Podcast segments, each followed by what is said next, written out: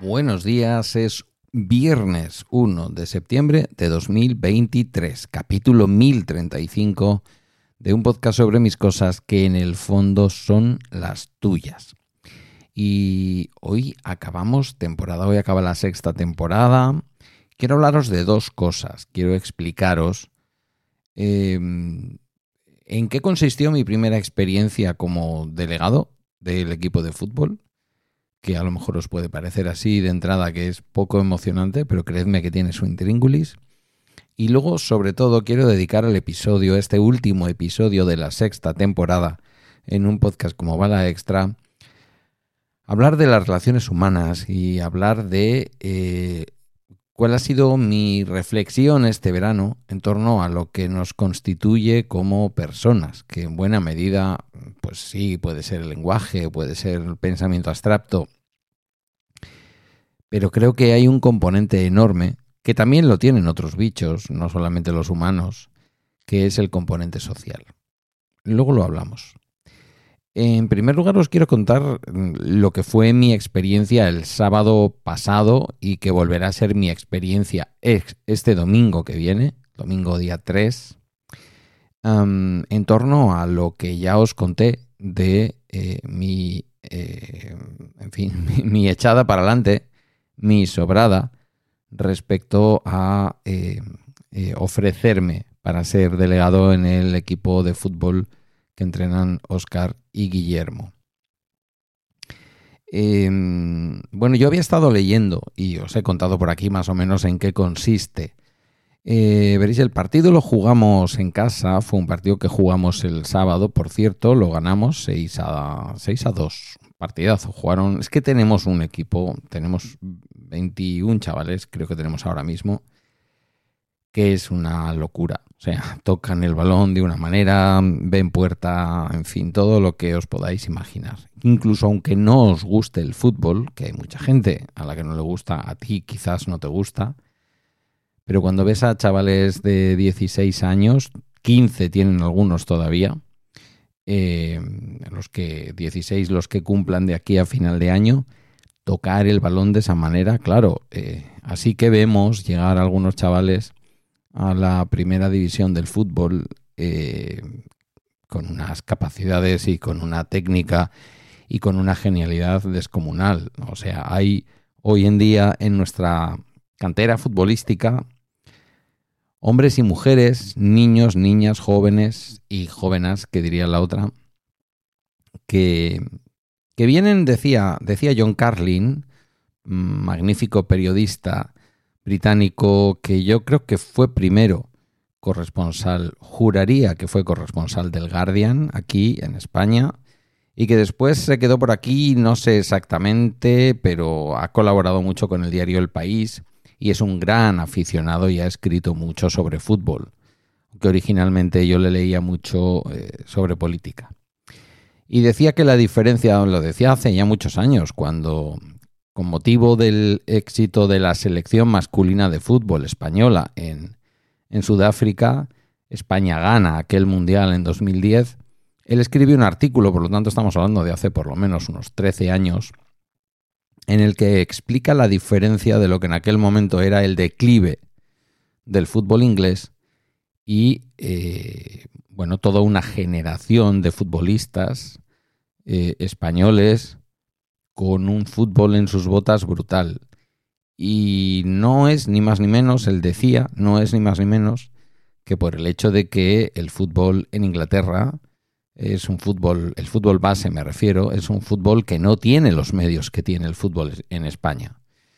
Eh, esos campos de hierba artificial que hay ya en todos los pueblos, o en muchos de los pueblos de España, eh, a partir de un número de habitantes, todos los pueblos tienen un campo de fútbol de hierba artificial. Aquí en Vizcaya es una cosa sobremanera, o sea, es una locura. En mi pueblo con 30.000 habitantes tenemos tres campos de hierba artificial. frente a los chavales y chavalas británicos, ingleses, se refería a él, que en muchos lugares eh, pues están jugando en barro, están jugando sobre cemento, están jugando sobre lo que pueden porque no hay inversión pública en este tipo de instalaciones. No quiero entrar ahora, realmente no quiero entrar a mm, si se mete mucho dinero público en el fútbol y dónde quedan el resto de deportes, porque sobre eso evidentemente tengo mi propia opinión y no es muy favorable a, a la supremacía del fútbol. Pero creo que más allá de eso y de que el fútbol haya sido privilegiado tantas y tantas veces en la televisión, en el seguimiento de la población, en el dinero público, la realidad es que no hay que menospreciar a las mujeres y a los hombres que practican fútbol por eso. Quiero decir, no tienen la culpa de que les guste el fútbol. Si han llegado al fútbol por influencia de sus familias, por presión social o por lo que sea, ya ese es otro debate pero ahí hay chavales y chavalas haciendo deporte que ya desde los años en que yo eh, actuaba como técnico de prevención en el municipio en el que trabajo, de prevención de drogodependencias en concreto, lo que se llama ahora adicciones, pues ya sabíamos que era algo más que un lema teórico de adultos, cómo protege el deporte la adolescencia y la juventud y la niñez sana de las personas. Eh, lo protege porque mantiene su estado de salud, lo protege porque se hace grupo, se socializa y esto lo relacionaré luego con el final del, del capítulo de hoy. Y también, ¿por qué no decirlo? Porque mm, cambian los hábitos. Quiero decir, ya no hablo solamente de los hábitos deportivos, ya no hablo de los hábitos sociales, de relacionarte, sino que mientras que estás jugando no estás, no estás haciendo el mal. Eh, de hecho, em, de, que muchos chavales y chavalas jueguen al, al, fútbol o practiquen otros deportes, mm, no siempre, no voy a ser un idealista mm, ni, ni voy a ser un ciego, pero muchas veces surgen comportamientos, han surgido en el entorno de Guillermo y lo veo en otros chavales, comportamientos de no consumir alcohol, desde luego no fumar y desde luego no consumir otro tipo de otro tipo de, tóxicos. Ya digo, no es una fórmula matemática, pero sin ninguna duda cuando practicas fútbol y tienes aspiraciones futbolísticas como las que tienen los chavales con los que estamos trabajando, que tienen aspiraciones reales, quieren llegar muchos de ellos al fútbol profesional, sabes que una de las cosas que tienes que hacer es cuidar como decía el otro, cuidar tu templo, cuidar tu cuerpo.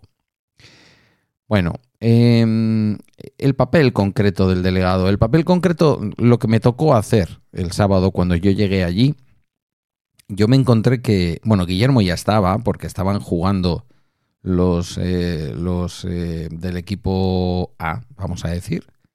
Así se llama, Santuchu Juvenil A, son los mayores los que juegan en esa liga que digo yo de primera y que me corrige siempre Guillermo, que es la liga de honor, la división de honor nacional.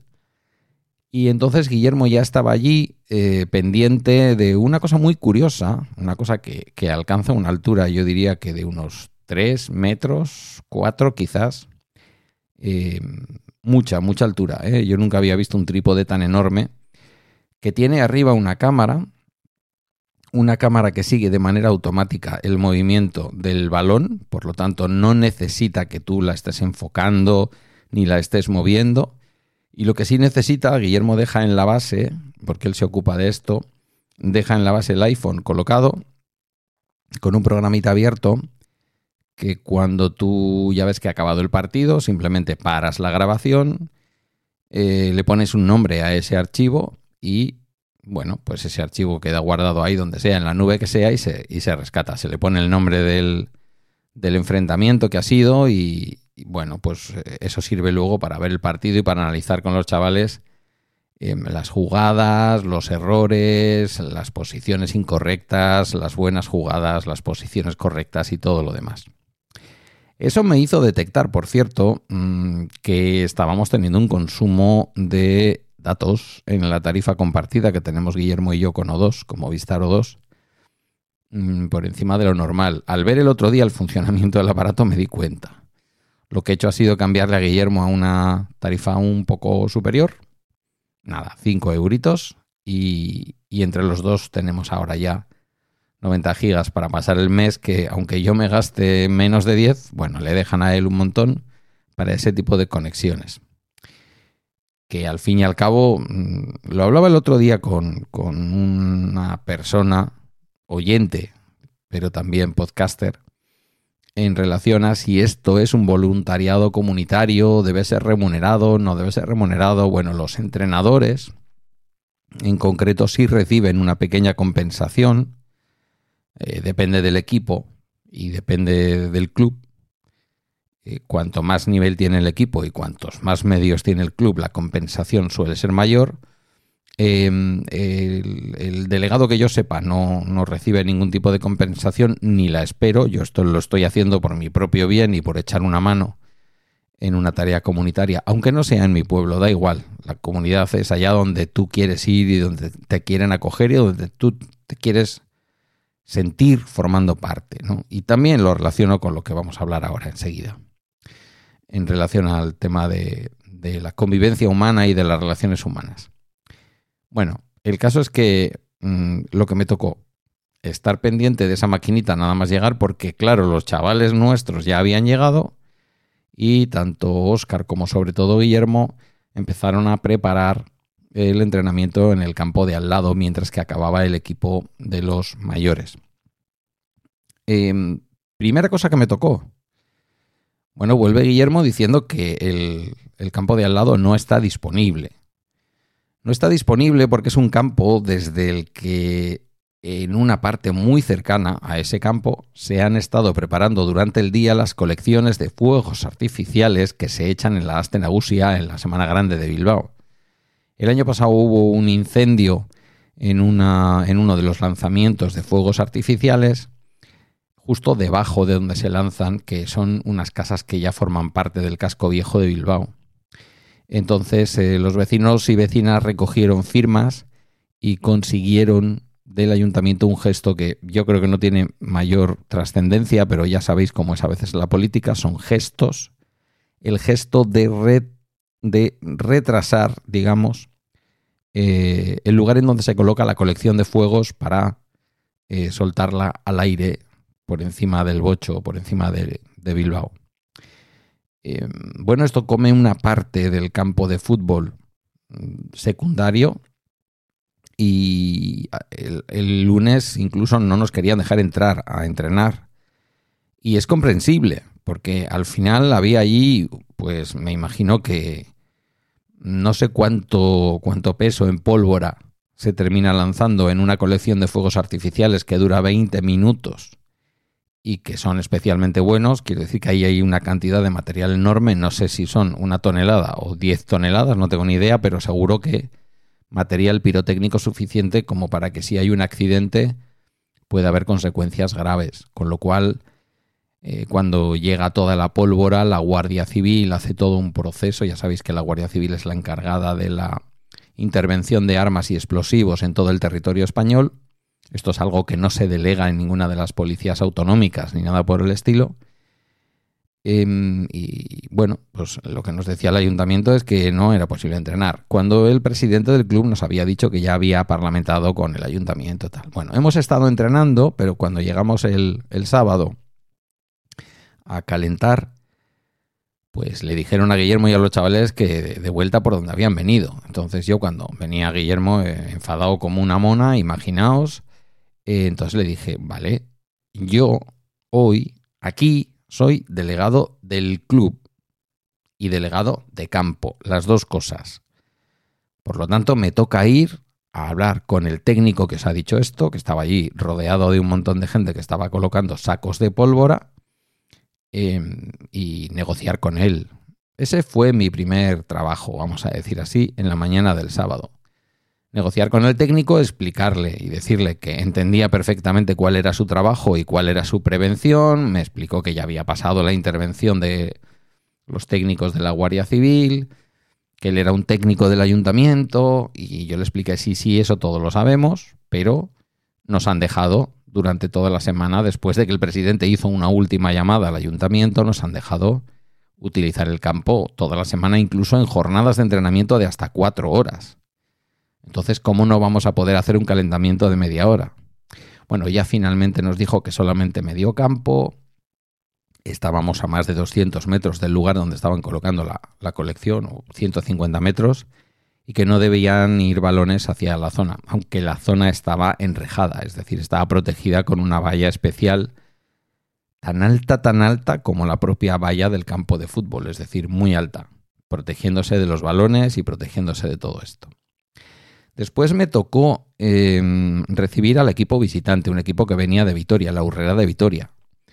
Eh, me tocó explicarles cuál era y acompañarles hasta su vestuario, abrírselo. Me tocó recibir luego más tarde, porque los equipos vienen con una hora y cuarto aproximadamente, pero los colegiados vienen aproximadamente con media hora. Pues me tocó recibir al colegiado un chavalito joven que tendrá más o menos la edad de Guillermo, quizás un poquito más, llevarle su botellita de agua, atenderle, estar pendiente del final de la primera parte para volver a abrirle su vestuario porque se lo había cerrado al comenzar el partido para evitar cualquier hurto cualquier cosa. Eh, y estar pendiente de, todo. Es decir, ofrecerme al colegiado mm, que si veía alguna cosa rara, algo que le extrañara, algo que no le gustara, pues que me lo contara, etcétera. Me preguntó con qué eh, color de equipaciones iban a jugar los dos equipos, le expliqué eh, que nosotros íbamos a jugar de rojo, calzón rojo, camiseta roja, medias rojas. El, equipo, como los Asuna le llaman los rojillos, no hace falta dar más explicaciones. Eh, y que el otro equipo me había dicho su entrenador que iban a jugar de verde, como así fue. Entonces, inmediatamente el colegiado, cumpliendo su obligación, me advirtió, vale, pues vuestros Chopos, que es como se le llama aquí a los porteros, porque Chopo se le llamaba a Iribar, el portero histórico, mítico y magnífico del, del Athletic Club de Bilbao, em, pues que los Chopos no podían jugar de verde, claro, evidentemente. No se podía dar una situación en la que nuestro portero fuera de verde y eh, el equipo contrario fuera de verde, aunque los verdes sean muy distintos, ¿no? Ya sabéis que los porteros suelen llevar este verde fosforito y el verde del, de la Urrera era un verde pues como el de la Icurriña, un verde, no sé cómo decir, botella, no sé, bueno, un verde, el verde, el verde que os estáis imaginando, el verde oscurito de toda la vida. Em, ese tipo de detalles son los detalles que tiene que tener en cuenta también un, delegado. Estuve desde las 10 de la mañana que recogí a, a Oscar en casa, en casa de, de Oscar y de Maite, de Teresa, eh, hasta las 3 de la tarde que yo llegué a mi casa. Eh, acabamos como a las dos y pico, pero luego hubo que hacer algunas llamadas a ver si teníamos o no que cerrar el campo. El campo pertenece a Bilbao Quirola, que al ayuntamiento de Bilbao, y no teníamos que cerrar porque se deja que se pueda usar por, por parte de la gente cuando no hay partidos y todo lo demás. Y nos fuimos a tomar, pues yo en concreto, mi pequeño zurito de Rattler. Zurito es una como lo que, lo que llamáis fuera del País Vasco y de las zonas limítrofes al País Vasco, una caña. Eh, o sea, un, vasito pequeño de cerveza, el equivalente a un quinto, una botellita pequeña, algo menos quizás. Los tomamos eso, Oscar nos refrescamos y para casa. Cuando yo llegué a casa, insisto, 3 de la tarde. Hay que estar pendiente del material, de los balones. Hubo que volver a marcar los balones porque habían perdido la marca con el rotulador permanente con el que marcamos todos los balones nuevos, que son los que sacamos para jugar el partido. Se le prestan cuatro al otro equipo para que calienten. Se le presta uno al, árbitro para que caliente, porque el árbitro también calienta. Y al final, cuando empieza el partido, todos los balones tienen que acumularse, eh, en este caso en nuestra zona de influencia, en la zona de influencia del equipo local, y estar pendiente de si el árbitro pide un balón porque, yo qué sé, uno ha salido volando por encima de un tejado, que estas cosas a veces pasan en estos campos. Ese fue mi trabajo. Em, me moviliza, me cansa, me hace dormir muy bien y me parece fantástico porque al final es un plan que sí o sí es un compromiso que tú tienes con un grupo de chavales y, con, bueno, en este caso, pues con Oscar y con, y con Guillermo, ¿no? Muy bien, disfruté y creo que se me va a hacer largo, se me va a hacer cansado, algunos días madrugar a las 7 de la mañana o a las 6 de la mañana para estar de ruta, para estar a las 8 de la mañana en no sé qué campo por ahí de perdido de Vizcaya, aunque alguno de vosotros ya me ha dicho que Vizcaya es la segunda provincia más pequeña y os digo, sí, lo sé, y Guipúzcoa más pequeña todavía, la, provincia de España más pequeña pero os aseguro que si tuvierais que jugar una liga en Guipúzcoa, de un valle a otro, saltando por ahí, por puertos de montaña, las cosas se alargan. Esto, por muy grande que sea Extremadura, ni tiene autovías a todos los sitios, aunque las carreteras están muy bien conservadas, ni permiten eh, en un momento dado llegar, por ejemplo, desde, desde Bilbao, que es donde juega el Santuchu, y desde donde se sale hasta Ondarroa, por ejemplo, un puerto, un puerto de mar eh, que está rozando con la provincia de Guipúzcoa, con el territorio histórico de Guipúzcoa, pues sí, te haces un tramo largo, muy largo, hasta un poquito antes de, de de donde yo trabajo, por autopista, por la AP8. Pero después te queda otro tanto o más por carreteras que, claro, tenéis que tener en cuenta que en el Cantábrico en su conjunto, pero muy especialmente eh, pues en Asturias, en Euskadi muy especialmente diría yo, eh, hay muchos puertos de mar que detrás no tienen llano, que uno sube un puerto de montaña para bajar a un puerto de mar. Y esto tiene sus complicaciones y a veces son puertos muy complicados, por eso se ven esas imágenes que se ven en la, en la Vuelta Ciclista al País Vasco, en el Tour cuando pasa por Euskadi como ha sido este año, o en la Vuelta Ciclista a España, que cada vez más a menudo pasa por estas tierras. Bueno, pues nada, contento, feliz y con una función más allá del trabajo, que creo que es algo que también os lo digo, hay que hacer a cualquier edad, pero que a mi edad ya va siendo interesante crearte una vida fuera de la rutina del trabajo. No digo que mi vida haya sido solamente el trabajo, pero es verdad que a lo largo de los años haces una rutina que gira mucho en torno al trabajo y a descansar los fines de semana, a veces sin hacer demasiadas cosas, y los fines de semana y las vacaciones, como ha sido el caso, y ya voy a pasar al siguiente asunto, em, hay que dedicarlas no solo a la pereza, y hago un elogio de la pereza como el otro, es decir, que de vez en cuando hay que estar perezoso y no hacer nada. Pero a mí como más me cunden las vacaciones, como más largas se me hacen en el mejor sentido y como más sensación me dan luego cuando vuelvo al trabajo de haber desconectado por completo, y lo digo hoy que llevo ya 26 días fuera de mi puesto de trabajo, fuera de mi puesto de trabajo y sin pensar en el trabajo, ¿vale? Salvo quizás el lunes o el martes, que sí que quedó alguna cosita por ahí que yo mismo le dije a la compañera, oye, si necesitas llámame porque aquí quedan un par de marrones que igual te los tengo que explicar cara a cara, o bueno, cara a cara, en fin, por teléfono, que no basta con que yo le deje una anotación en la aplicación de seguimiento de los casos y todo lo demás. 26 días que serán 28 pasado mañana domingo o quizás, si lo tengo bien calculado, 28 el lunes cuando me vaya a incorporar. Cuatro semanas. Me quedan por disfrutar otras cuatro. O sea que tenemos casi cuatro. Me faltará un día o dos para acabar la cuarta semana. O sea que, insisto, habrá desde este momento en que comenzamos, hoy comenzamos el último cuatrimestre del año, por si no os lo, si no os lo ha dicho nadie o por si no os habíais dado cuenta Hoy comenzamos el último cuatrimestre del año, estamos enfilando las navidades. Ya sabéis que siempre me adelanto, pero luego, cuando nos queremos dar cuenta, estáis acabando el, capítulo y, es Navidad, ¿vale? Em, entonces, bueno, yo me he dado cuenta este año y ya, ya me meto con el siguiente asunto, de que las vacaciones, muchos, muchísima gente eh, viene contando mm, que ha revisitado a los amigos, que ha pasado más tiempo con la familia, que se ha ido como mi hermana hasta Panamá con su marido, compañero, lo que sea, y su hijo, mi sobrino. Eh, bueno, sea como sea, lo que hacemos fundamentalmente es relacionarnos. sea relacionarnos con otros lugares, sea relacionarlos con otras personas.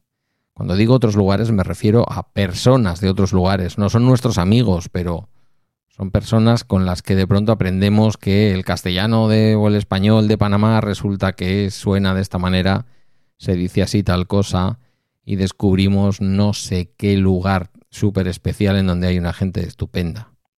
O no, o de, de, pronto nos hemos ido a un sitio en donde dices, ya no vuelvo aquí nunca más, madre mía, cómo es la gente. Pero los seres humanos somos seres sociales. Y esta es la segunda parte de mi, de mi capítulo de hoy viernes, con el que acabamos la sexta temporada. Y me parece que es muy apropiado acabarlo haciendo una reflexión en torno a esto. Coincidir, conectar, vernos, eh, no tiene sustituto. No hay sustituto. Voy a poner el ejemplo de mi querido Emilio. Verle a él y ver a su familia no sustituye nuestra intensa relación a través de un iMessage, a través del Discord, a través de lo que sea. No sustituye ni siquiera grabar viéndonos la cara. Que soy un defensor ¿eh? de que la gente grabe a distancia y de que se unan distintos talentos, distintas sensibilidades, distintas voces, ya lo sabéis. Lo hacemos aquí cada viernes, lo volveremos a empezar. La semana que viene seguro que todavía no, pero la siguiente seguramente ya habrá entrevista y será programa especial de viernes con invitada o con invitado. Eso está muy bien. Pero eso no sustituye a la. no sustituye a, la relación personal real. Es verdad que con los años, las personas que a veces tendemos a la misantropía, podemos sentir que nuestras relaciones sociales son intensas porque tenemos yo tengo la suerte, la inmensa suerte de tener una eh, magnífica comunidad de gente mm, pues en Telegram. Pertenezco a otras comunidades, de otros grupos, de otros podcasts, de otras iniciativas. Te relacionas con personas eh, muy a mi pesar a través de WhatsApp, como sea. Incluso ha habido WhatsApp en el grupo de trabajo durante el verano. Mm, normalmente no para cosas del, trabajo, para mandarnos fotos de dónde estamos porque son muchos años y porque tenemos también ahí una relación anímica, emocional, de amigos, de amistad, de amigas, habría que decir en este caso, construida y eso está muy bien. Está muy bien. O sea, a mí no me da pereza volver a mi puesto de trabajo porque las relaciones humanas sean una porquería. Que quizás a ti te pasa, porque a veces los trabajos son duros, pero a veces Trabajos que no son duros se convierten en duros porque las relaciones humanas no se cuidan. Y no siempre es un jefe o una jefa insoportable. A veces nos hacemos insoportables las compañeras las unas con las otras o los unos con los otros. Mirad, eh, os lo decía al principio presentando un poco lo que quería hoy contaros, lo que quería hoy compartir contigo. Em, el ser humano posiblemente no se pueda definir como humano solo por su calidad o cualidad de ser social. Los chimpancés son, bichos sociales. Las hormigas, las abejas son bichos sociales. Viven en colmenas, viven en hormigueros. ¿Cómo no van a ser sociales si prácticamente no tienen espacio para no estar acompañadas en todo momento?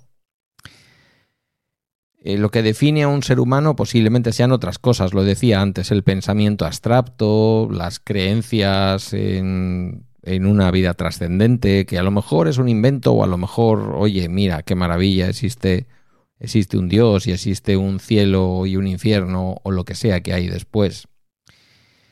Ese tipo de pensamientos nos convierten en humanos, sean correctos o sean equivocados. La ciencia nos convierte en humanos toda esa capacidad, nuestra forma de inteligencia, que sí, que hay otros bichos en la, en la naturaleza con inteligencia, por supuesto, la nuestra es especial. Pero quiero destacar que el carácter social de los seres humanos es distinto.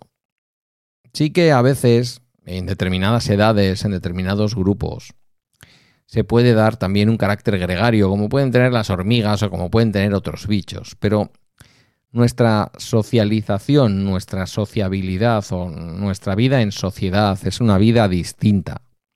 Es una vida en la que en los afectos de los demás, que no son siempre afectos de amor o de familia, que a veces son afectos más superficiales, o a veces son amistades del alma que también existen, nos hacen mejores, dan sentido a nuestra vida, nos permiten pensar que además del trabajo o incluso después del trabajo, y no me refiero a las tardes o a los fines de semana, sino a cuando cumplimos socialmente con esa obligación bíblica de trabajar y nos jubilamos, hay una vida alternativa al trabajo. Cuando yo estaba en el gobierno vasco, un sindicato de aquí un poquito anarco, no sé cómo denominarlo, me insultó en una desavenencia que tuvimos llamándome trabajista. Me decían trabajista porque era una política muy, muy fijada por aquel gobierno. Yo hoy considero que de manera parcialmente acertada y parcialmente equivocada, eh, definir el trabajo como una forma, eh, en esta sociedad, que diría un viejo profesor mío de sociología, esta sociedad odierna, pos, pos, pos, posmoderna, en esta sociedad de hoy, el trabajo ya no es lo que era. Muchas cosas no son lo que eran. Alguna vez hemos citado aquí el título de aquel viejo libro de, de mi querido Cebrián con el señor Felipe González, que del, libro se pueden decir muchas cosas, pero eh, del título pocas. El título es magnífico. El futuro no es lo que era. Pues no, el futuro ha resultado que no es lo que era. En ese futuro, en esta sociedad, esos vínculos de amistad no pueden ser simulados. Hay cosas en la vida que, no se pueden simular. Es como no quiero resultar eh, soez, pero sería como comparar el sexo con el porno. Pues algo parecido, si me permitís la comparación un poco extrema.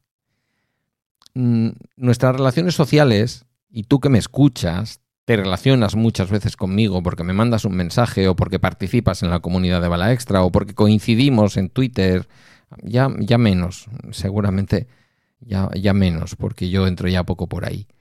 Pero en cualquier otro sitio, y tenemos la sensación de que eso es socializar.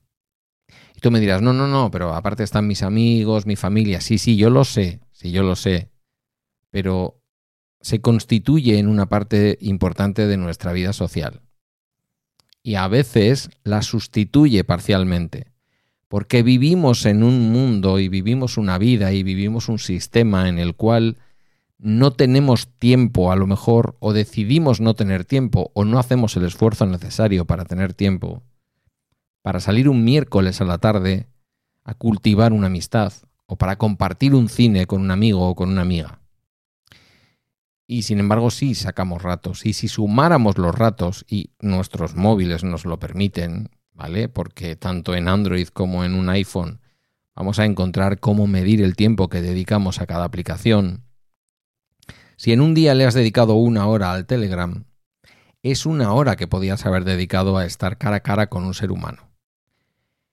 Que yo no lo desprecio, insisto, yo tengo una comunidad de en torno a este podcast en Telegram de la que me siento muy orgulloso, de cada uno de vosotros, de ti que me escuchas y estás en la comunidad. Me encanta leeros, me encanta participar, decir mis cosas ya de señor mayor, pero tenemos que tener claro que eso es un complemento, no es realmente lo importante. La vida está constituida, fundamentalmente la vida humana, está constituida desde el punto de vista psicológico fundamentalmente de nuestras relaciones sociales. Hay más componentes, puede haber predisposición a sufrir enfermedad mental, puede haber una chispa por un consumo en una edad determinada de un tóxico, por lo que sea, que hace que nuestra salud mental salte por los aires. Son casos extremos que, bueno, pues eh, a veces no queda más remedio que medicar, tratárselos y tirar para adelante con la vida. Pero en una vida sin esa enfermedad eh, mental clara, uno de los componentes que hace que nuestra vida se normalice, que nuestros niveles de estrés y de ansiedad bajen, además de la práctica de un deporte y de llevar una vida sana en, otro, en otros muchos ámbitos de la vida. Podemos hablar de la pareja, podemos hablar del sexo, podemos hablar del deporte, podemos hablar de muchas cosas. Bueno, y quien tiene fe, pues sus creencias o lo que sea. Pero las relaciones humanas son fundamentales. Mirad, en ese sentido ha sido un verano extraño, yo os lo contaba en el capítulo del viernes pasado. En lugar de fijar un destino vacacional, como yo había hecho durante muchos años, que después se desdibujó bastante después de mi divorcio, y bueno, ha estado pivotando entre pasar una parte del verano en Baquio eh, o incluso hacer un viaje fuera. Hace el verano pasado, creo que fue, eh, que me fui a Francia. Em, bueno, pues puedes planificar viajes. Mm, pero también hay una manera de vivir el verano que es desde las cercanías de tu entorno, practicar algo mm, más de turismo de kilómetro cero, que podríamos decir, ¿vale? Genial el otro, genial el otro, quiero decir, España depende de que la gente siga pensando en Alemania, en Finlandia o en Inglaterra que quiere venir de vacaciones a España. Le pondríamos muchas pegas, pero es que somos un país en donde es muy complicado que le pongamos muchas pegas a esto. Lo que digo es que mm, desplazarme apenas una hora a Donostia o a Noja o a Laredo o hacer una excursión de día al norte de Burgos, moverme en mi entorno, pero después practicar estar con personas con las que uno tiene vínculos de amistad, eh, empezar a entrelazar también vínculos nuevos, que algunos nacen de este podcast o nacen de una red social, eh, cultivarlos, eso que llamamos virtualización, desvirtualización, mejor dicho. Eh, ahí está la autenticidad, ¿vale? No quiero dejaros a todos y a todas con pocas ganas de participar en vuestras redes y de hacer todo lo que tengáis que hacer. Pero para mí ha sido una reflexión de este año y diréis, pues chico, 55 años, llegas tarde.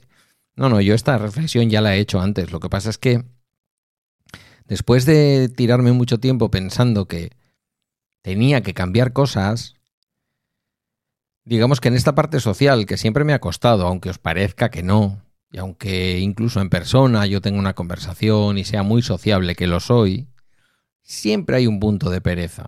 Y es un punto de pereza que este año he roto. Es un punto de pereza que me lleva a pensar que ya a mi edad hay que estar en casita a las 11. Y, no pasó nada el día que os contaba que volví a las 3 a, casa. No pasa nada porque, porque no pasa nada, porque el cuerpo lo aguanta, porque estamos descansados de otras cosas. Y por supuesto que está muy bien estar a las diez y media de la noche en la cama. Por supuesto. No seré yo el que ahora haga un discurso contrario a eso. Pero os digo una cosa. Tenemos que sacar tiempo para estar con los demás unos demás que a veces no tienen por qué ser amigos de toda la vida. A veces pueden ser un grupo de chavales de 15 y 16 años con los que empezar a establecer vínculos, a los que poder darles una felicitación por haberse comportado bien en el campo, que esto me corresponde como delegado, no os lo he dicho antes, pero me corresponde. Preocuparme de que no se le falte al respeto al árbitro. Preocuparme de que ninguno se lleve una tarjeta por hablar, que decimos a veces te tienes que llevar una tarjeta porque tienes que hacer un agarrón, al contrario, que se va a quedar solo con tu portero. Eso es un lance del juego y eso es una falta técnica.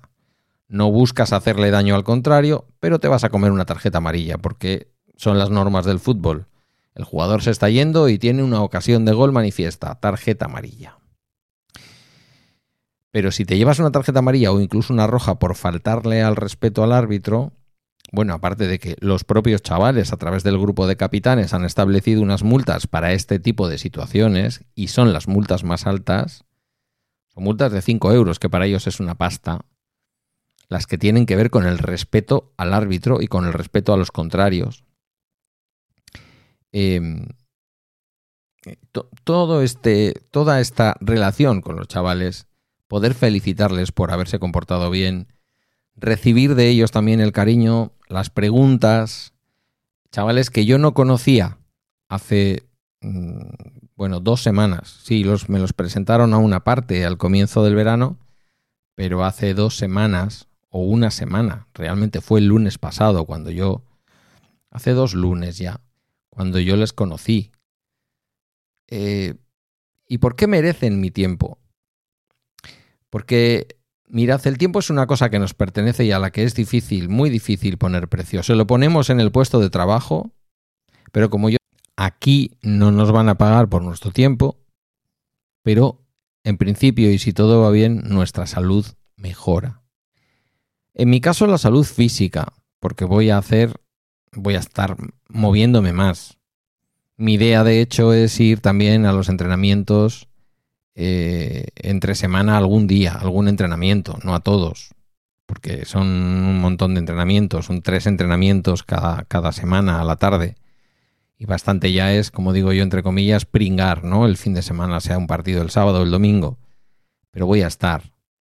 Tendré que estar a veces incluso, porque habrá chavales que me reclamen, les he ofrecido mi teléfono, he creado una lista dentro de los contactos, que es la lista de chavales, de jugadores, y bueno, pues ahí están. Y ahí voy a estar disponible yo. ¿Dónde yo? Y en el WhatsApp. Bueno, ahí voy a estar. En fin, ¿qué quiero contar con todo esto? Mm, pues hombre, ¿no será que he descubierto ahora el mundo por un agujero? ¿No será que he descubierto las relaciones sociales?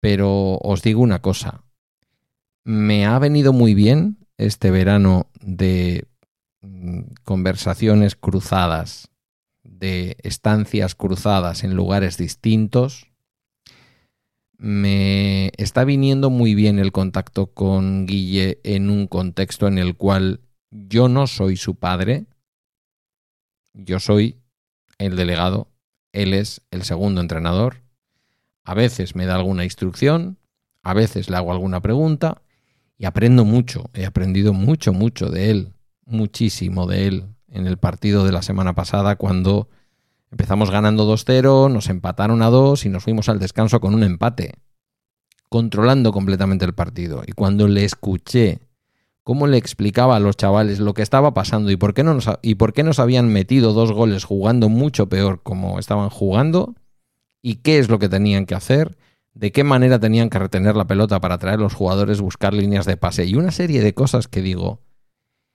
pues resulta que sí, que Guillermo ha estudiado esto y además le gusta y además lo explica bien. Y se lo dije en un mensaje también a él. Él está esta semana ya conmigo, pero la semana pasada estaba todavía con Amá y se lo dije el mismo sábado a la tarde. dije, hoy he aprendido mucho de ti y he aprendido de un juego al que me aproximé por ti y ahora entiendo mejor gracias a ti y no me pienso hacer entrenador ni nada que se le parezca, faltaría más, no tengo esa osadía de pretender saber también de esto. Pero disfruto cuando ahora veo un juego que lo entiendo mejor, que sé de qué va. O sea que también es la relación con mi propio hijo. A veces, cuando los hijos empiezan a cumplir los 12, los 13, los 14, aunque hayamos tenido buenas conversaciones con ellos y abierta una cierta línea de conversación, sabéis que la tuve, muchos, muchas, eh, venís de escuchar el Guiller y yo, em, hay un momento, no pasa en todas las familias, y genial, quiero decir, hay madres y padres que consiguen que esto no sea tan drástico, pero se produce una falta de conexión, de comunicación, que hasta cierta mm, forma es natural. Es natural porque se tiene que romper a veces una parte del vínculo con el padre y con la madre. Una parte, no digo el vínculo, no digo aquello que decía el otro de matar al padre, de matar a la madre, matar eh, psicológicamente. No, no digo eso. Lo que digo es que a veces eso es parte de la adolescencia. Eh, cómo una persona necesita quitarse de alguna manera el control parental, eh, la cercanía de sus padres, de su padre y de su madre, o de sus madres o de sus padres, o de lo que sea que la vida te haya traído o hayas elegido, para reafirmarte tú y empezar a construirte como persona adulta. Eh, una buena manera. Yo esto ya lo sabía en teoría de antes y lo he predicado mucho por ahí, por las escuelas de Dios, en donde, en fin, me llamaban para dar conversaciones o charlas. Pero ha sido todo un descubrimiento a los 19 de Guille y a mis 55 que he tenido, o bueno, yo esto no lo he hecho por eso, pero al final eh, eh, he tenido la suerte de encontrarme que ha funcionado o estoy sintiendo que funciona la conexión con mi hijo y la conversación con mi hijo, aceptando que son como son y, y Guille especialmente, pues a veces es un poco serio y a veces un poco tal, pero que ha funcionado el acercarme a su lugar de interés. Alguno estará diciendo, otra vez, Pedro, otra vez acabas de descubrir eh, que el agua moja. Pues a veces sí, y aunque uno sea profesional de esto y aunque uno le haya dado a las familias muchas veces eh, herramientas para poder hacerlo, tiene que descubrirlo para sí mismo. ¿Vale? Aquel dicho castellano de en casa del herrero, ¿no? Pues eso, pues eso. En casa del herrero a veces no había no había cosas propias de la casa de un herrero. Bueno, eh, yo pretendía que hoy esto fuera un canto a las relaciones humanas, a que las practiquéis, a que las cultivéis. Las amistades no se mantienen solas. Os lo digo yo que he perdido muchas a lo largo de la vida.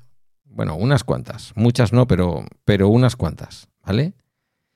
Mm, si siempre te llaman, si siempre intentan quedar contigo, si tú huyes, al final las personas no se sienten acompañadas, las personas no se sienten queridas lo suficiente.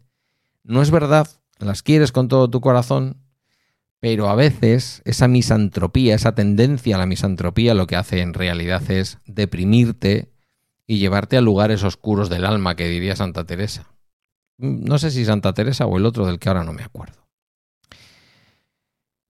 Espero que además algún amigo o amiga que escucha este podcast se sienta aludido porque pienso en él y pienso en ella también. Cultivad. Igual que en la Comunidad de Madrid han regalado una plantita o dicen que iban a regalar una plantita, me lo, podéis confirmar, por favor, que yo no le presto mucha atención a la que hace esta mujer, eh, para, para beneficiar el medio ambiente. Pues sí, cultivad, cultivad la plantita de las relaciones humanas, porque sabéis que eso es un eh, marcador descomunal de calidad de vida. Eso es un marcador descomunal de si tu psique está mejor o está peor. Y yo, que empecé muy pronto una relación sentimental, como fue la relación con, la machu de mi hijo, con mi querida Teresa, pues eh, claro, cuando empiezas eso con 17 años, o lo cuidas mucho o pierdes por el camino muchas de las amistades que has hecho. Y luego si configuras una pareja muy cerrada, muy viviendo en sí mismo sus propias experiencias y sin demasiado interés en ampliar su red social, vamos a decir, es verdad que fueron años duros, es verdad que no era fácil mantener la amistad cuando te estaban escoltando, es verdad que mm, eh, todo eso es cierto. Pero cuando quisimos hacerlo, lo hicimos. Y cuando no lo hicimos, pues perdimos. Perdimos muchas cosas. Yo al menos las perdí. Y perdimos sobre todo muchas personas. Y la soledad, que no digo yo que tenga soledad, quiero decir, ni tampoco me defiendo como, no, no, no, estoy hablando de un primo, de un amigo mío. Esto le pasa a un amigo mío, no me pasa a mí.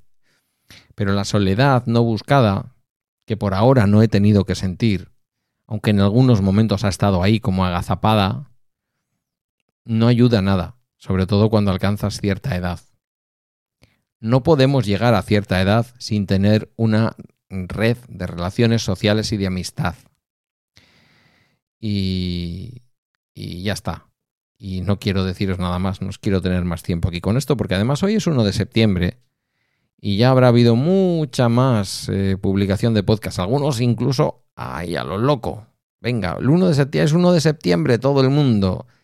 Bueno, pues yo también me lo he tomado con calma y la temporada 7 de Bala Extra, con algún cambio en la entradilla, con también en las cosas que digo yo al entrar y al salir y con alguna otra novedad que ya iremos descubriendo a lo largo del año, eh, vuelve el día 4, el lunes. El lunes será el primer episodio ya con las nuevas melodías, con las nuevas entradillas, con el nuevo copy y bueno, ya veremos si también dándole alguna novedad más al, al podcast. Por cierto, abierto a sugerencias. No tenéis más que entrar en balaextra.com, sugerencias públicas en la comunidad de Telegram, sugerencias privadas a través, de, eh, a través del correo electrónico. Que espero que hayas tenido, si ha sido el caso, unas buenas vacaciones, que hayas descansado, que hayas desconectado. Tenemos mucho podcasting que compartir este año, mucha amistad virtual que compartir, que no la desdeño, ni mucho menos. Este jueves que viene, el jueves de la semana que viene, el primer jueves de septiembre, como cada mes, vamos a tener un episodio muy, muy, muy, muy especial, además con una persona invitada visitando el escenario de un crimen o algo parecido. En la taberna del Beagle. Si no estás suscrito o si no estás suscrita, estás tardando, la verdad. Ya sabéis, el podcast que hago con Carmela García o que Carmela García hace conmigo, porque es una cosa que hacemos a medias. Lo dicho, hasta aquí el Bala Extra de hoy y hasta aquí la sexta temporada de Bala Extra. Agradezco tus comentarios, mensajes y cualquier aportación de cara a la séptima temporada que empieza el lunes en la comunidad de Telegram y a través de balaextra.com, donde están mis redes y mis medios de contacto. Gracias por tu escucha y ahora sí, hasta el lunes.